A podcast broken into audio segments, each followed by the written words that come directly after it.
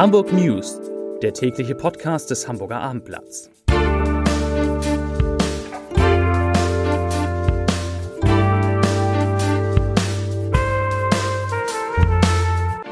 Herzlich willkommen. Mein Name ist Lars Heider und heute geht es um ukrainische Kinder, die nach den Frühjahrsferien erstmals in Hamburg zur Schule gehen werden. Weitere Themen, die Corona-Inzidenz steigt erneut, der HSV verärgert seine eigenen Fans und die Elbphilharmonie macht hohe Verluste. Dazu gleich mehr. Zunächst aber wie immer die Top 3, die drei meistgelesenen Themen und Texte auf abendblatt.de. Auf Platz 3, wie ein Hamburger Chefarzt einer Klinik in Kiew hilft. Auf Platz 2, wie ukrainische Kinder in Hamburg eine Schule finden. Und auf Platz 1, Corona-Inzidenz in Hamburg steigt erneut stark an. Das waren die Top 3 auf abendblatt.de. Nach dem Ende der Frühjahrsferien werden von der kommenden Woche an zahlreiche Kinder, die aus der Ukraine geflüchtet sind, erstmals in Hamburg zur Schule gehen. Dazu sagt eine Sprecherin der Schulbehörde, ich zitiere, wir gehen zurzeit davon aus, dass es sich bei rund einem Viertel aller geflüchteten Ukrainerinnen und Ukrainer um Kinder und Jugendliche im schulpflichtigen Alter handelt. Zitat Ende.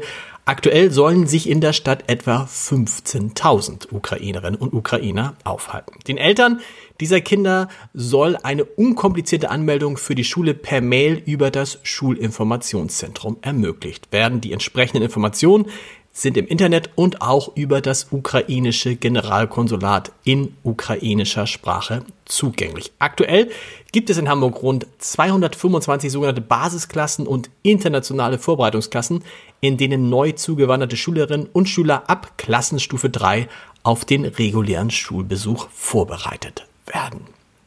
In Hamburg nimmt die Zahl neuer Corona-Fälle leider weiter zu. Heute wurden 3551 gemeldet.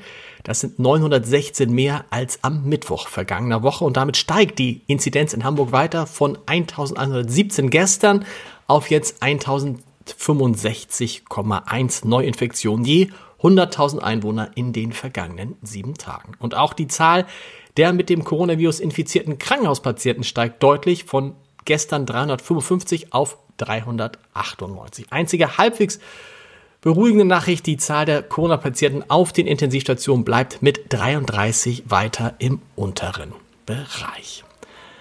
Hamburgs berühmtestes Konzerthaus hat trotz der weniger strengen Corona-Regeln in den vergangenen Monaten weiter stark mit den Auswirkungen der Pandemie zu kämpfen. Für die Spielzeit 2021, 2022 geht die Kulturbehörde für die Betriebsgesellschaften der Elbphilharmonie derzeit von einem Minus von fast 7,2 Millionen Euro aus. Das geht aus dem Bericht der Behörde an den Haushalts- und Kulturausschuss über die Entwicklung der Betriebskosten der Elbphilharmonie hervor. Dieser Bericht wird halbjährlich vorgelegt.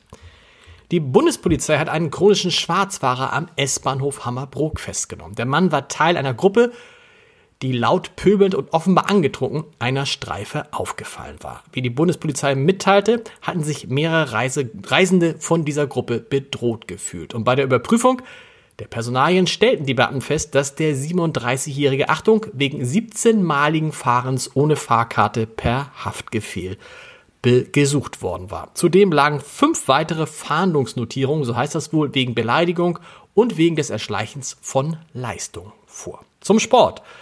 Für die eigens angereisten Fans des FC Erzgebirge Aue hatte sich der HSV am vergangenen Sonnabend etwas einfallen lassen. Sie wurden als Entschädigung für das ausgefallene Zweitligaspiel zu einem Museumsbesuch und zu einer Stadionführung eingeladen. Die Partie war wegen eines Corona-Ausbruchs bei den Hamburgern, bei den Hamburgern, da muss es mal nicht Hamburgern heißen, bei den Hamburgern erst spät am Freitagabend abgesagt worden, als sich viele Anhänger aus Aue längst auf den Weg gemacht hatten. Gegenüber den eigenen Anhängern zeigt sich der HSV jetzt offensichtlich weniger kulant. Wer das Ticket für den Nachholtermin am 5. April nicht nutzen kann und nun zurückgeben wollte, erlebte eine böse Überraschung. Er bekam dann als Antwort auf diese Rückgabe folgende, folgende Mail mit den Worten, bitte beachten Sie, dass pro Vorgang Stornierungsgebühren in der Höhe von 10 Euro anfallen. Interessant. Zum Podcast-Tipp des Tages für Gregor Gysi. Den heutigen Gast in unserem Podcast Das Scholz-Update hat Olaf Scholz, der Bundeskanzler, im Konflikt zwischen Russland und der Ukraine zwei entscheidende Fehler gemacht. Erstens, Scholz habe sich zu spät eingemischt. Er habe Macron dem französischen Präsidenten, den Vorrang gelassen. Und äh, Gregor Gysi sagt, angesichts der historischen Rolle der Deutschen wäre es besser gewesen, wenn Scholz der Erste gewesen wäre, der mit Putin gesprochen hätte. Und Gysi wirft Scholz vor, dass er nicht Angela Merkel und Gerhard Schröder als Vermittler in den Kreml entsandt hat. Warum das so ist und was Gregor Gysi noch so alles sagt über die Lage im Krieg und die Performance der Bundesregierung, hören Sie unter www.abendblatt.de slash podcast in unserem Scholz-Update. Ich wünsche Ihnen einen schönen Feierabend und ach ja, ein besonderes Geburtstagskind haben wir in Hamburg heute auch noch. Markus Lanz wird 53 Jahre alt. Herzlichen Glückwunsch von dieser Stelle. Und wir hören uns, Markus Lanz sehen Sie heute Abend im ZDF und wir hören uns morgen wieder um 17 Uhr mit den Hamburg News. Bis dahin. Tschüss.